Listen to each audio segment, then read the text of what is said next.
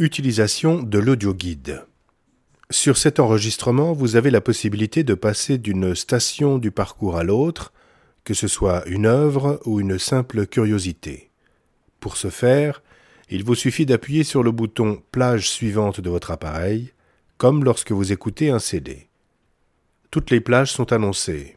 Par exemple, Place des Nations, fresque Ta Pantarei de Hans Erni. Par ailleurs, nous vous invitons à utiliser la touche pause aussi souvent qu'il vous plaira, afin de synchroniser vos déplacements avec le déroulement de l'enregistrement.